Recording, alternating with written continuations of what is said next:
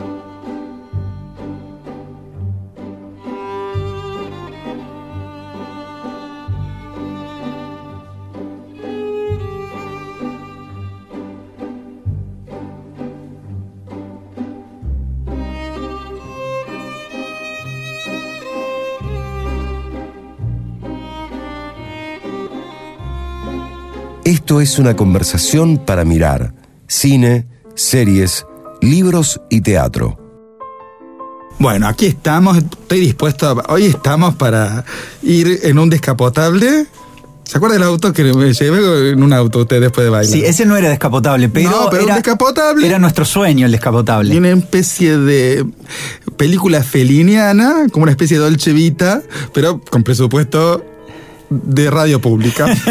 Con cassette, ¿sí? Eh, estéreo para cassette. Perfecto, Descapotable, viento, divino. primavera y ahí primavera arrancamos. porque justamente estos tiempos ya invitan a danzar y fundamentalmente hacemos este viaje porque hace un tiempo eh, con el fallecimiento de Olivia Newton-John las redes y todos los obituarios rescataron toda la larga carrera que tuvo Olivia Newton-John a lo largo de su vida pero hubo una película hubo una banda sonora que todos recordamos en ese momento y que volvimos a escuchar y cuando la volvimos a escuchar es como que hubiéramos renacido nuevamente. Todos nos encontramos bailando esa banda sonora de ese musical que en el momento de su estreno fue un éxito, pero ahí estamos escuchando. Ahí está, ¿no? Eh. Esta era You Are the One That I Want.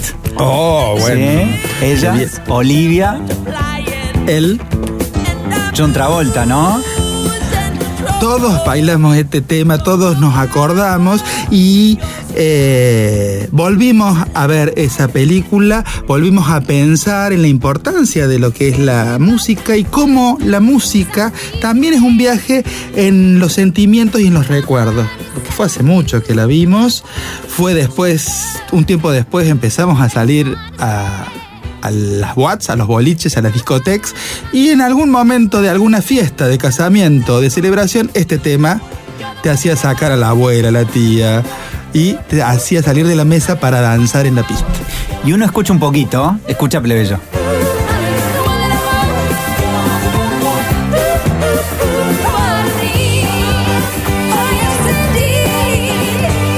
Y enseguida las imágenes de la película nos llegan. Es la magia que tiene la música, ese poder evocador que queda guardado en algún cajón de nuestra mente.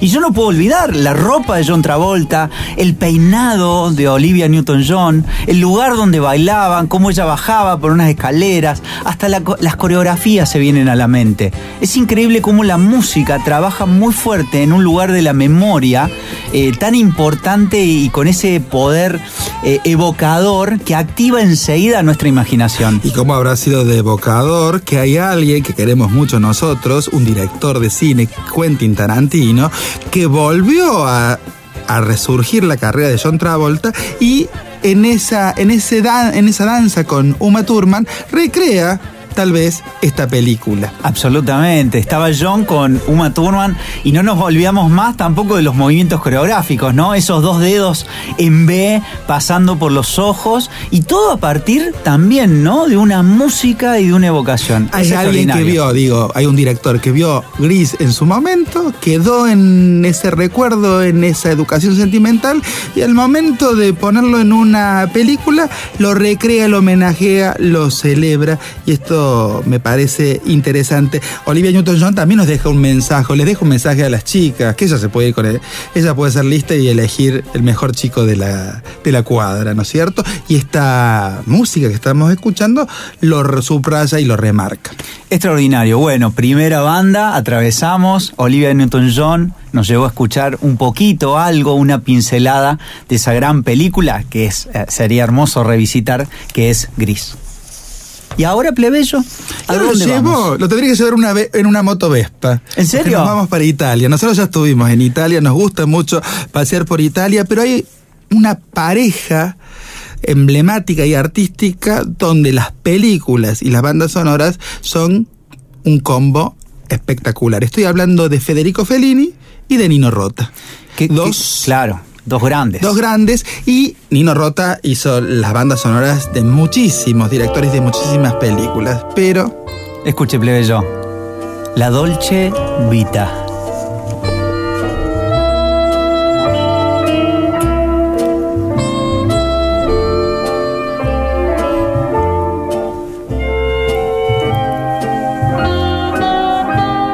Mientras usted se prepara para salir a escena porque uno escuche estos acordes de Nino Rota y vuelve ese blanco y negro maravilloso del universo poético de Federico Fellini, podemos decir que Federico Fellini encontró en Nino Rota su otro yo, ¿sí? su pareja artística, sinergia, el que mejor lo entendió en el mundo o en el ambiente cinematográfico que quería contar y le puso música. Entonces ahí estamos como en una pareja eh, indestructible, como él encontró en algunos momentos de su carrera, Fellini, estoy hablando, a Julieta Massina o alguna que otra actriz. Entonces creo que no hay pareja más emblemática dentro del cine de mediados del siglo XX que la de Nino Rota y Federico Fellini. Y muchos directores, muchos artistas trataron de volver a este espíritu que muchas veces era creado por la música y no por las imágenes.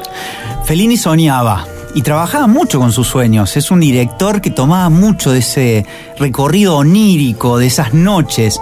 Y a veces también eso le generaba imposibilidades. Esos sueños no podían traducirse en imágenes. Yo creo que Nino Rota se coló en los sueños de Federico Fellini. Él entraba y en ese entrar en esos sueños de Fellini, los acordes surgían, ¿sí? Y, Nino Rota eh, componía naturalmente estas melodías que también son inolvidables. Yo escucho esto y realmente me siento Marcello Mastroianni eh, caminando por esas calles italianas. Ahí está como Marcello Mastroianni.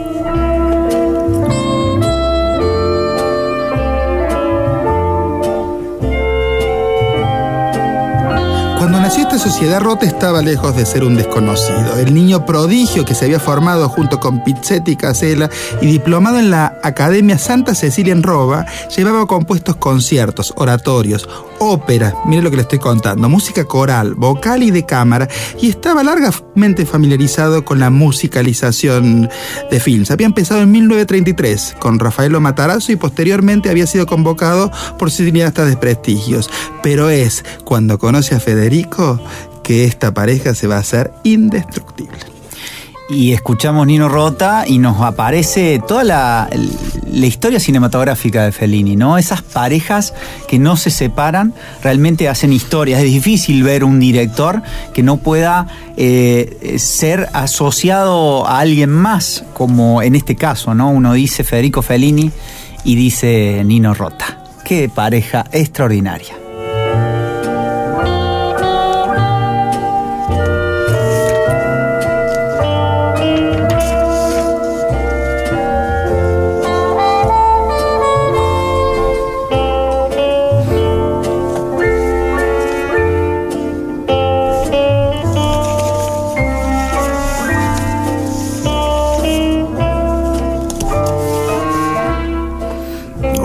Qué hermosa música para ir a buscar unos tragos. Mientras usted va a buscar unos tragos, te voy a traer otra. Me vengo más para acá. Me vengo más para acá en el tiempo. Otra sociedad. Otra sociedad, otro dúo, otro combo imbatible que es muy parecido. Cuando escribamos el libro de Cine Música lo podemos pensar entre Pedro Almodóvar y Alberto Iglesias. Wow. es una una pareja también que ha dado muchísimo y que eh, ellos dos por separado son una cosa, pero juntos son realmente, como digo, indestructibles porque Iglesias creo que entiende el universo almodovariano de una manera magistral, entiende lo que quiere contar y esas bandas sonoras que arma Pedro Almodóvar con esos clásicos que nos hacen delirar, también hay ciertos acordes que acompañan a esas mujeres, a esas protagonistas femeninas fundamentalmente, porque el cine de Almodóvar está poblado de ellas, que son dibujadas con distintos acordes. Recuerdo Penélope Cruz que en la última película estaba muy contenta por la nominación además de Alberto Iglesias, cuenta que ella no puede no trabajar con Pedro ni con Alberto.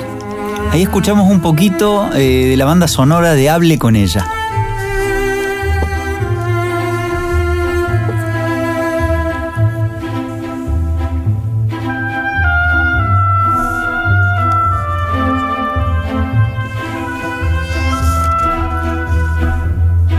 Cuando le preguntan cómo es trabajar con Pedro Almodóvar, Alberto Iglesias cuenta que cada vez que trabajo con Pedro es como volver a empezar de nuevo, de tal manera que él quiere que me olvide de todo lo que he hecho con él en películas anteriores y que escriba algo totalmente nuevo. Esto lo sigo bastante estrictamente. Una de las experiencias más intensas que he tenido con él fue en la película Hable con ella.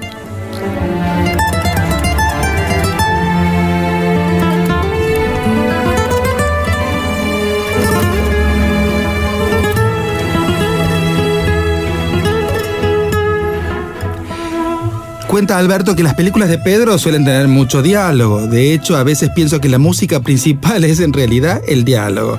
Te ocurrirá como dramaturgo. Trato de combinar los diálogos casi como en la ópera.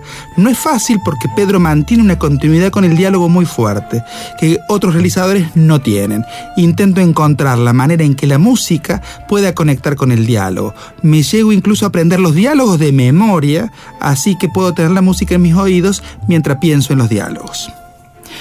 Es precioso esto que dice Alberto Iglesias porque no se tiene muy en cuenta el diálogo a la hora de filmar. Eso es algo que viene más del universo teatral, en donde la palabra es música, la palabra es ritmo, la palabra es tono.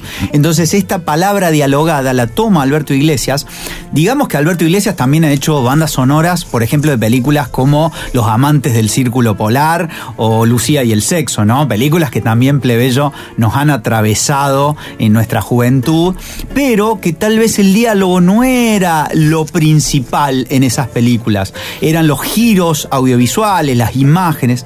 Entonces, esta dupla de Almodóvar, que escribe unos diálogos que son una verdadera delicia, y Alberto Iglesias, que toma en cuenta estos diálogos, han generado una, una unas bandas sonoras que realmente son inolvidables.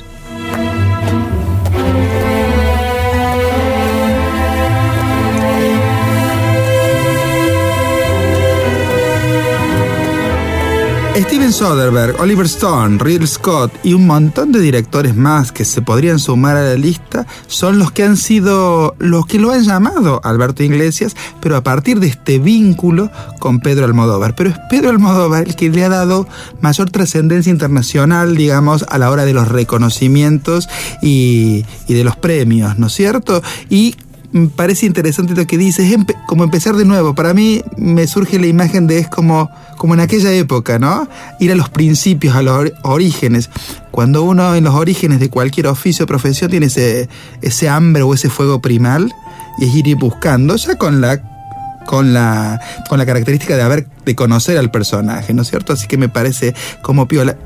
Usted busca por las redes Pedro, eh, Pedro Almodóvar, Alberto Iglesias, están todas las bandas sonoras. Así que puede hacerse, puede tenerlo en su propia computadora y recorrer distintos, porque lo que recorres con Alberto Iglesias son emociones, son estados del cuerpo, que te remiten a las películas en algún momento y si no, te remiten a tus experiencias cotidianas. Mira, cuando le preguntan qué tiene que ver la música con el cine, Alberto Iglesias responde, y esto te va a interesar creo que la música se relaciona con el color. Sin embargo, creo que se relaciona más con los humores, es decir, con la parte más psicológica de las películas y con lo que contiene la película como mensaje. Al menos yo trato de buscar más la compenetración con las palabras y con los silencios que con la fotografía. Pocas veces tiendo puentes hacia esa parte de la película. Yo trabajo más basándome en el aspecto psicológico. Y si uno va a las bandas sonoras de, iglesias y a las películas, vas a ver que hay un complemento, hay un diálogo, vos podés entender la psicología de ese personaje, teniendo en cuenta que Almodóvar es alguien que es un eh, explorador de emociones, digamos, ¿no es cierto? A veces no lo dice con las porque hay mucho diálogo, pero a veces no cuentan las propias emociones o lo que está viviendo el personaje.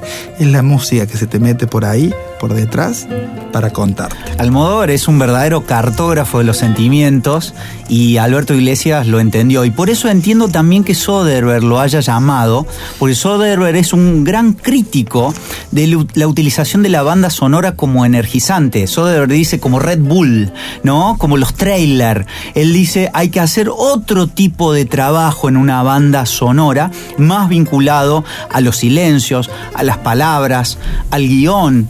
Y, y con todo esto que decís, plebeyo, entiendo claramente ese vínculo también establecido entre Soderbergh e Iglesias.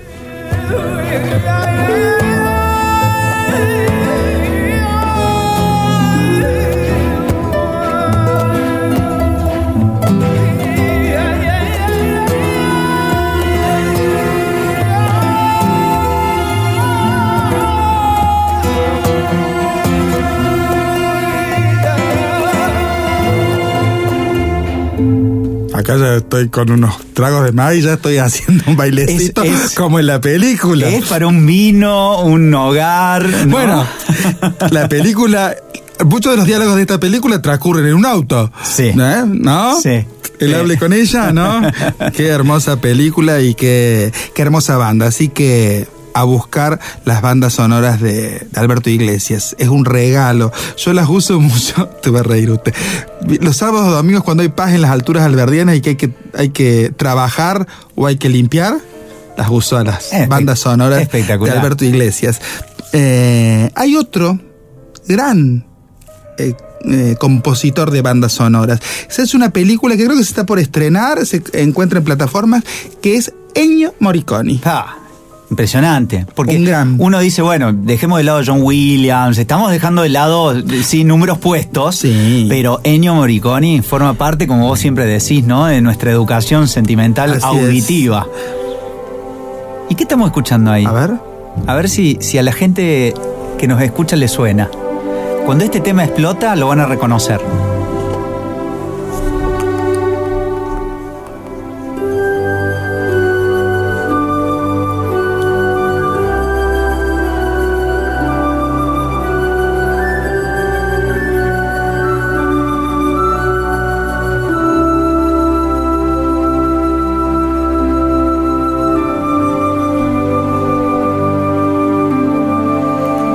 ¿Qué imágenes se te vienen a la mente, plebeyo, con esto, no? Es como que Dios. surgen.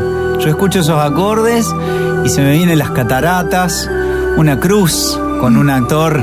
Ay, Dios, ¿Y qué la vi cuando era muy pequeño. La vi, ¿te acordás cuando hablamos de las infancias de ir al cine? Sí. Esta la vi en cine. Creo que en el Cinerama, si no me equivoco. ¡Wow! fue ¡Qué impacto! ¡Qué maravilla! Porque también eh, se, se acercaba, un poco estamos hablando de la película La Misión, de Roland. Joffé, eh, con nada más ni nada menos que Robert De Niro, Jeremy Irons. Mamita querida, filmada en gran parte en el norte de nuestro En país. nuestras, En nuestras tierras. selvas misioneras. En nuestras selvas misioneras. ¿Cómo nos impactó esta película que eh, a- de alguna manera era, era un drama histórico? Y, pero la música, la música era algo que acompañaba con una delicadeza, pero también con una violencia.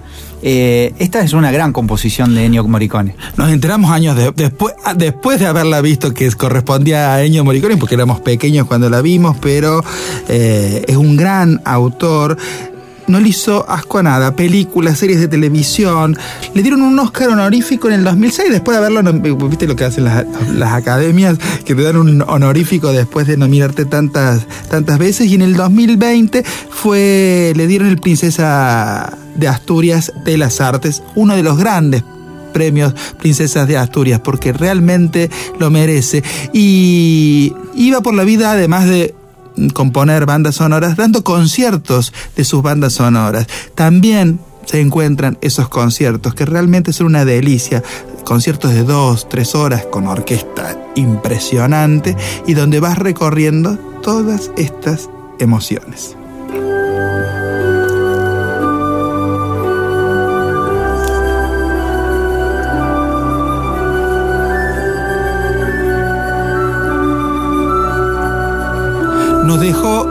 Nos dejó hace dos años, pero trabajó hasta el último momento de su vida componiendo, produciendo, creando magia, creando emociones, porque eso tiene lo interesante y por eso hemos traído a la música como protagonista de este, de este episodio, porque el director enfoca la cámara, el guionista cuenta esa historia o la narra, los actores, actrices la interpretan, pero hay algo que se les escapa a todos estos, estos oficios o estos talentos, que es lo que trae el compositor musical. ¿sí? Y es gente que ha sido mm, formada en música clásica, ¿viste? Esa, una formación exquisita.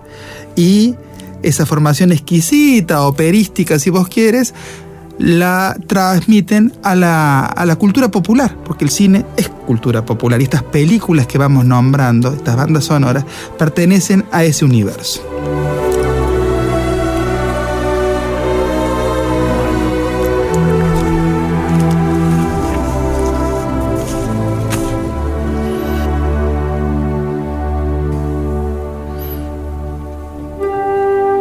Bueno, aclaramos que hay muchas parejas, muchas duplas creativas y demás. Hemos elegido estas, hemos hecho un recorte, pero hay muchísimo, muchísimo más. Y no podíamos olvidarnos de, nuestra, de nuestro cine argentino, de nuestro cine nacional y de un caso emblemático de un artista excelso que es Astor Piazzolla.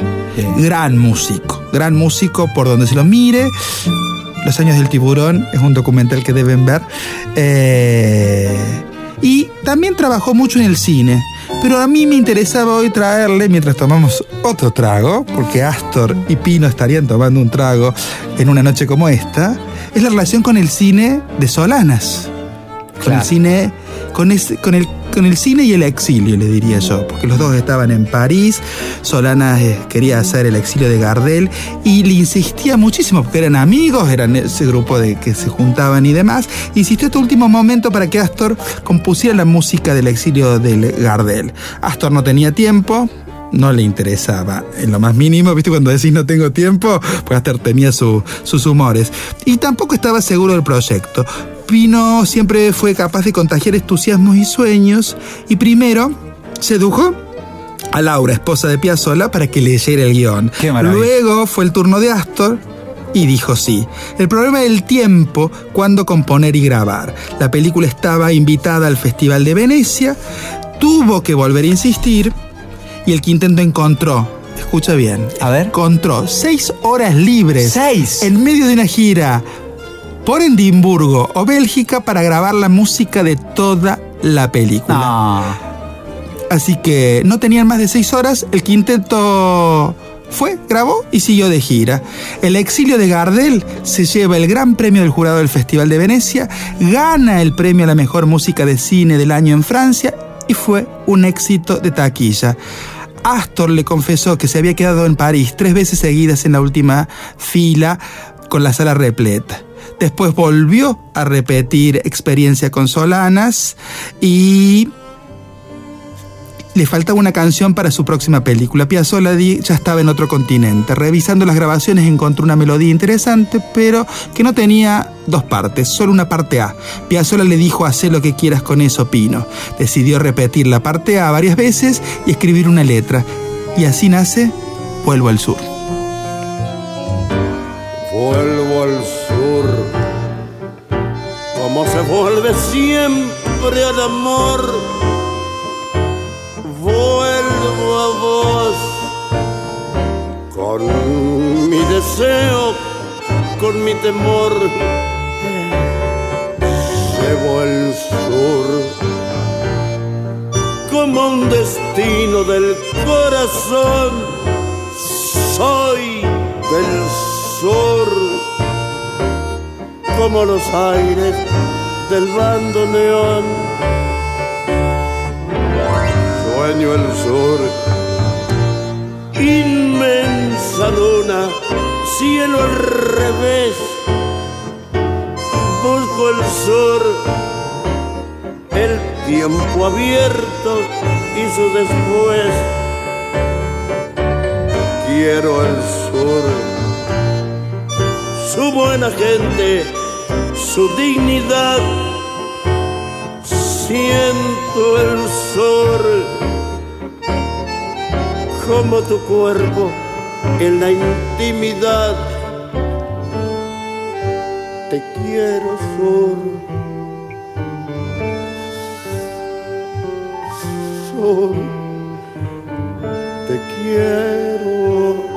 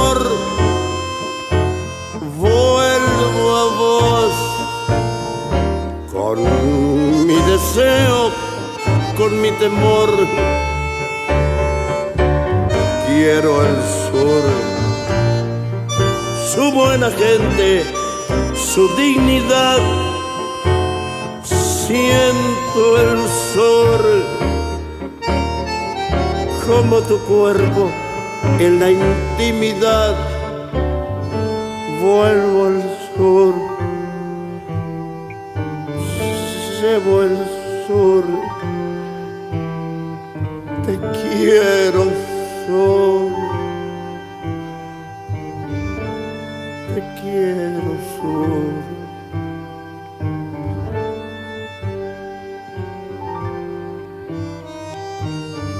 hicimos, hicimos el recorrido de películas y ahora, plebeyo, Ahora voy yo a buscar los tragos y usted me cuenta qué me ha traído para esta noche. llegó la hora del divisor de series. Y hay algo justamente que tienen las series en donde la música tiene un peso específico muy fuerte, que son las, las que denominamos apertura de créditos, opening credits, que es algo que no llega desde el origen de las series. Al principio las series solamente tenían una placa con el título Luego vino una serie en 1959 que se llamó Bonanza, donde por primera vez aparece la que vamos a denominar la primera apertura de créditos, la hemos mencionado acá, el mapa que se quema, pero fundamentalmente los actores que se frenan ante la cámara y son nombrados.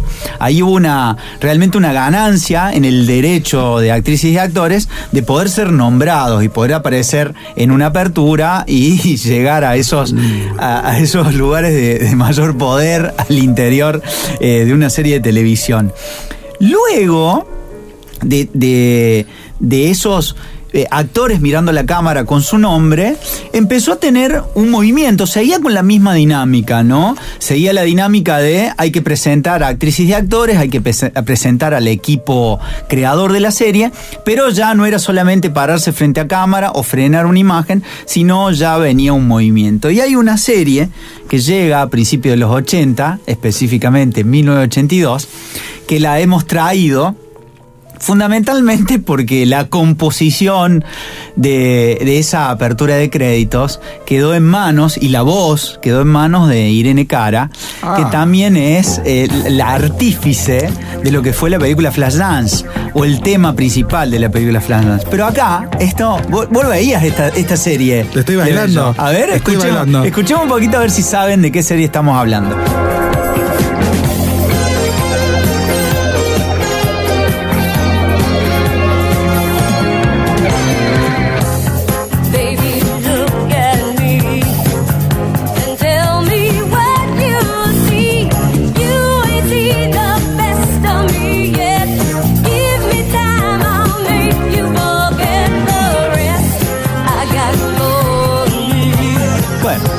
Vas a olvidar más de, este, de esta escuela de artes, de y este música y de este, este tema. Uno se paraba frente al televisor, dígame si no hacía la coreografía. Y era Fame. Ahí.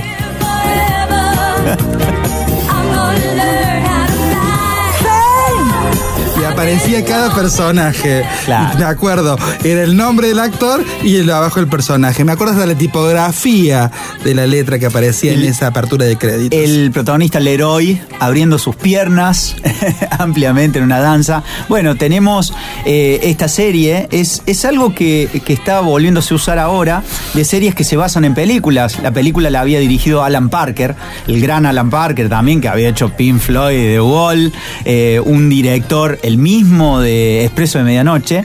Dirigió la película, fue muy exitosa, y decidieron, ya sin eh, la dirección de Alan Parker, estirarla en una serie que nos marcó en nuestra infancia, pero fundamentalmente como era una academia de música, de arte, de coreografía, de teatro, era muy importante el vínculo que iban a establecer con la música. Y lo lograron, porque realmente esta canción quedó inyectada en nuestros corazones. Fue un hit tremendo, ganó los EM, ganó todos los premios habidos por haber, y nos quedó grabada en la memoria y cómo queda grabado, eso es fantástico. Y hay algo que ya lo venimos viendo, era porque ahora que me estoy acordando, la apertura de créditos que hace una sinopsis argumental de la serie o de la película, lo que hoy llamamos sinopsis argumental en el cine, la serie en la apertura de créditos trata de hacerlo de alguna manera. Exactamente, apareció la sinopsis argumental. Muy buena plebeyo, nos mostraban la escuela, nos mostraban de alguna manera lo que iba a tratar esta serie. Era como una especie de teaser,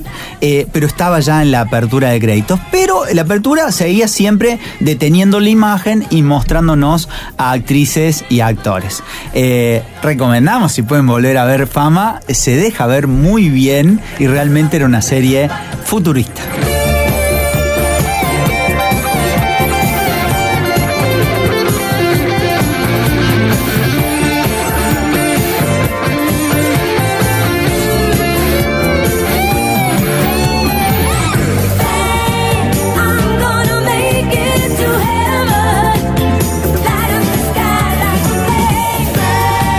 Y bueno, dejamos los 80 y nos vamos a principios de los 90, plebeyo. Acá viene otra transformación en la apertura de créditos. Y tiene que venir nada más ni nada menos de un revolucionario, un, un artista todoterreno, a quien amamos tanto y quien también forma una dupla creativa, como hablábamos recién de Nino Rotti Fellini.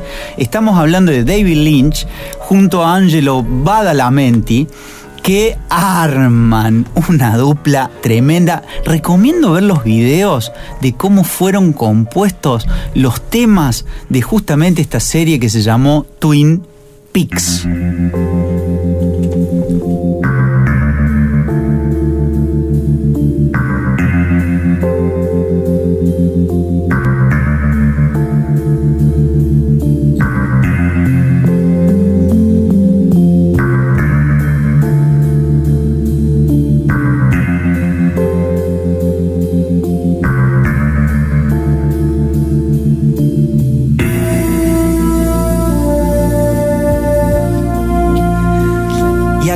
La apertura de créditos cambiaba. Ya actrices y actores no aparecen.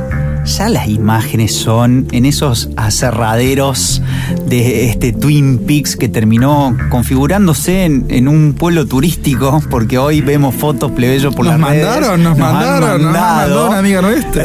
una amiga donde la gente va eh, a cada uno de esos lugares y se saca una foto. Que tuvo el gesto de etiquetarnos y decirle, miren dónde estamos, dónde estoy con mi familia. Ella no sabe, fans de, de esta serie, que vino a transformar directamente la televisión, ¿no? Con capítulos episódicos, pero que tenía una apertura desconcertante, con unos colores tierra, ¿sí? Con máquinas en primerísimos primeros planos trabajando y cortando madera. Hablamos de una serie en donde se produce un asesinato y hay que resolver el crimen. Y realmente esta apertura de créditos transformó todo. Pero transformó todo la forma de trabajar de David Lynch y Badalamenti. David Lynch se sentaba al lado de Angelo Badalamenti, él en el piano. David Lynch le contaba las imágenes que se le venían a la cabeza y Badalamenti empezaba a teclear eh, el piano y ahí surgían estas canciones que realmente si recién hablábamos del vinito y el hogar, esto también es para escucharlo un vinito hogar, siempre dándonos vuelta por la duda que aparezca alguna figura extraña en nuestro hogar. Sí, daría más para un café y una dona, pero estamos de noche y ya estamos como. ya estamos una tarta de maridando con cereza. otras cosas. claro, claro un café que y una sí. tarta de cereza. Claro bueno, sí. eh, eh, los 90 eh, marcaron con Angelo Badalamenti y David Lynch también. Y David Lynch en su incursión televisiva, porque ya había revolucionado el cine y era un artista cinematográfico, que después fue revolucionando otros espacios, ¿no es cierto? Todos. Pero Twin Peaks, hasta el día de hoy, si uno la, la ve, es una obra maestra. Una joya catódica, de excepción, una masterclass. Creo que el que estudie televisión o cine debe ver eso como una materia, como un seminario intensivo y empezar a investigar cómo se hicieron todas las cuestiones o la construcción de esa serie. Y esta dupla creativa que la televisión no tuvo tantas duplas entre director y, y músico y esta es una de ellas. No, y estaba Frost también, que venía de revolucionar con, con Canción Triste para, eh, Blue, eh, para la calle Blue en la televisión, pero también eh, digamos que tuvieron dos temporadas y después, 25 años después, volvió David Lynch con una tercera temporada para Netflix y revolucionó Netflix también porque hizo una cosa que era extraordinaria, la gente estaba totalmente desconcertada. Así Lo que, que es ser joven, ¿no? eh, David y Lynch, talentos. Gracias por tanto. Y nos vamos, plebeyo, a 1999. Todavía no vamos a entrar en el siglo XXI. Y ¿A acá dónde me va a llevar? Yo todavía estoy con. te voy a llevar a, a una apertura de créditos diferente que no, no cambió en realidad la historia de las aperturas de créditos, pero sí cambió la historia de las series. Porque esta serie, que se llamó Sopranos, tenía una apertura de créditos con esta canción, Woke Up This Morning.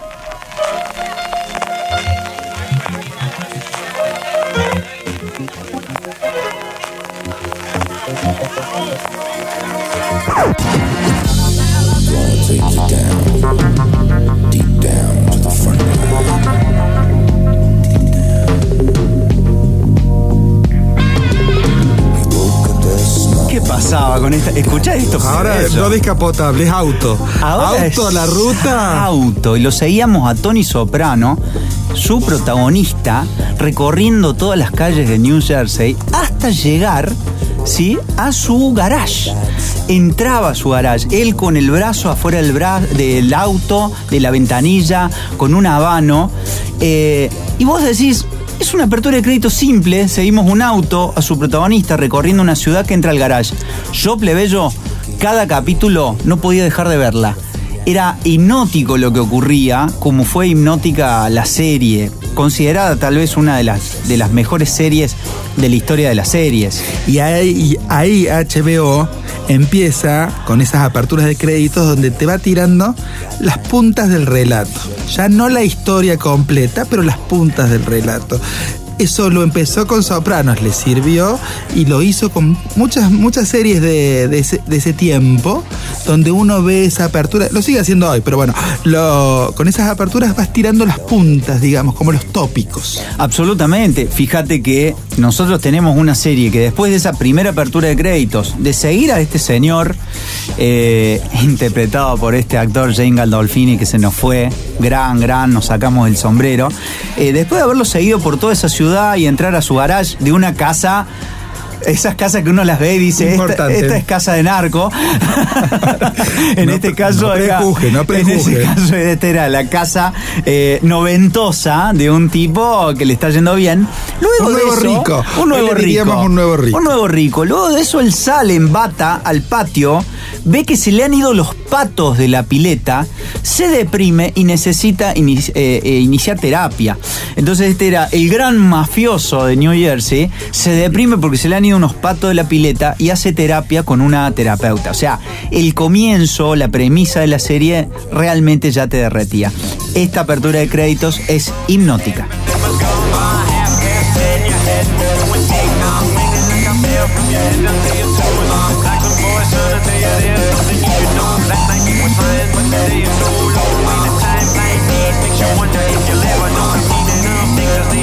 Estamos al filo, estamos en el límite, estamos por cruzar el siglo 21. XXI. Y esta banda sonora o esta apertura de créditos está toda la pauta de que va a haber otra televisión. Y creo que Los Sopranos es como ese pasaporte a ese siglo XXI. Si aún no ha visto Los Sopranos, porque puede haber gente que no la haya visto, se consiguen todas sus temporadas.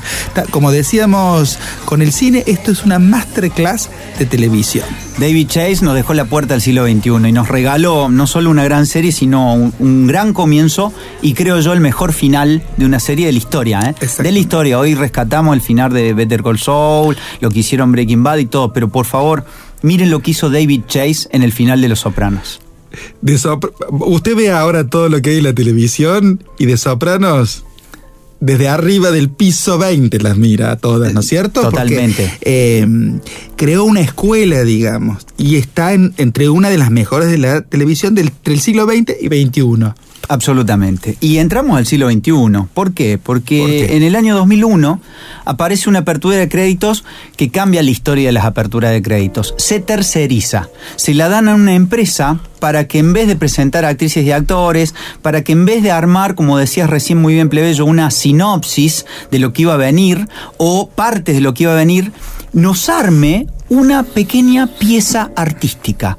Aparece la primer pieza artística en una apertura de créditos de la historia de las series. Esta serie se llamó Six Feet Under y la música de esta pequeña pieza artística la hizo Thomas Newman y sonaba así.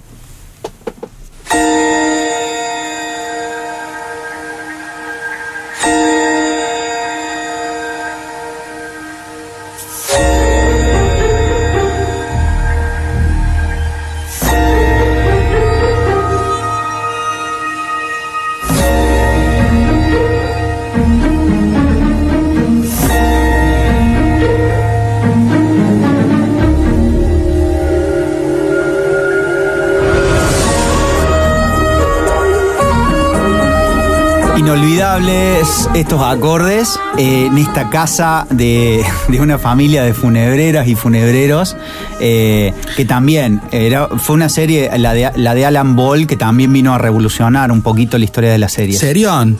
No es muy recordar. La crítica no la tiene muy en cuenta a la hora de hablar de las grandes series del siglo XXI o las series que más importantes, ¿viste? Cuando aparecen todas estas listas y demás, porque hay como toda esta cuestión. El otro día apareció una lista también, pero este es un serión. Es un serión, pero como tenía un espíritu indie, tal vez no, no, no la posicionaron en, lo- en los primeros lugares. Además, salieron grandes actores, actrices y guionistas. Hay un actor que después protagonizó una serie revolucionario. Y también tenía un gran final esta serie. Un final diferente, pero un final que eh, eh, las y los fans no olvidan. Porque se arma una escena que yo creo que no se repitió nunca más. Eh, cada, cada capítulo había una muerte, ¿sí? Había una, una placa con esa muerte y después, bueno, pasaban un montón de cosas. Entonces, eh, uno estaba esperando ese coqueteo, ese vínculo con la muerte de la que habla todo el tiempo la serie y obviamente, y el amor, el amor y la muerte como esos dos grandes temas. Uno esperaba qué va a pasar con sus protagonistas al final, ¿no? ¿Cómo va a ser ese recorrido hacia la muerte? Y Alan Ball nos regaló una pequeña pieza en el final de Six Feet Under, y con esta música siempre se nos viene a la cabeza esta gran serie.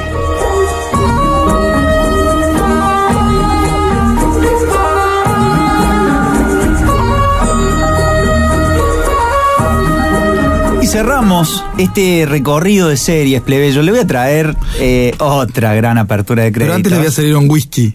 Eh, sí, esta serie necesita whisky. whisky doble. para todo el grupo. Pero por favor ciérreme la ventana, plebeyo. Porque estamos en un piso 8 y es peligroso. Oye, usted está tan guapo como su protagonista. Porque en esta apertura de créditos de esta serie que se llamó Mad Men, nada más ni De nada pie. menos Alumno que Mad Marul de Men, era una animación donde el cuerpo de un hombre trajeado caía hacia ese abismo desde un piso alto de un edificio de justamente eh, estos edificios que estaban en, en la calle, en, la, el Mad Men, en la zona de Mad Men. En el ¿no? corazón En del el- En el imperio. corazón del imperio.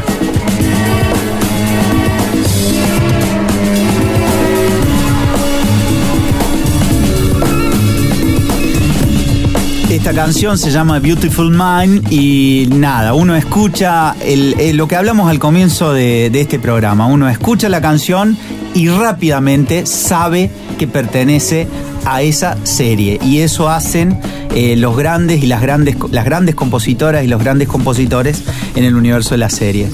¿Cómo vamos a cerrar este capítulo? Vamos a cerrar tomando un lazo plebeyo, subiéndonos a un avión invisible Apa. pegando un giro de 360 grados y transformándonos en qué? Y en ella, En ella, en la número uno, la One. la One, Wonder Woman.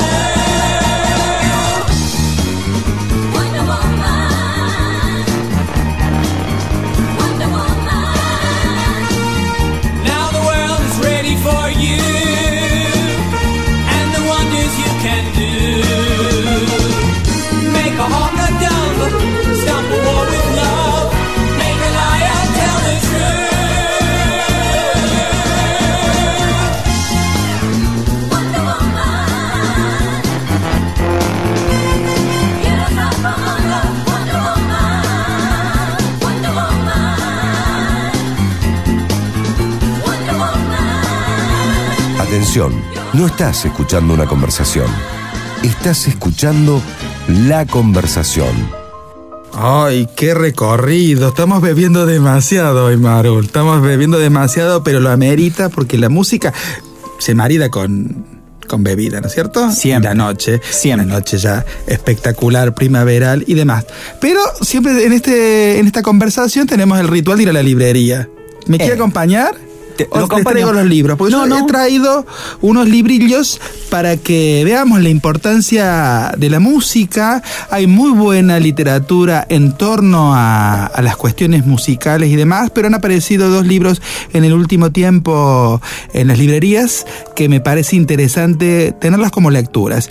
Eh, o casualidad, uno de los autores es el autor de dos de los libros. Y después hay una, un, un libro que seguramente usted ha leído y ha visto la película.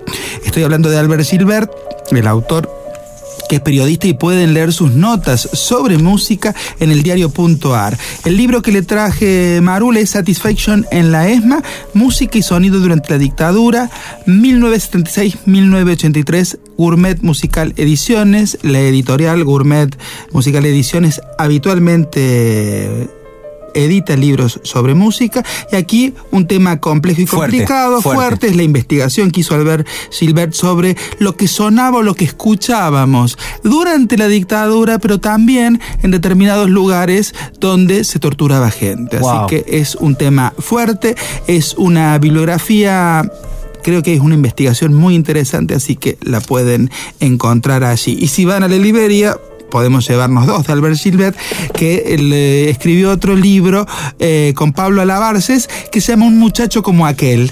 ¿Sí? ¿Y a quién le remite si hablamos de un muchacho como yo?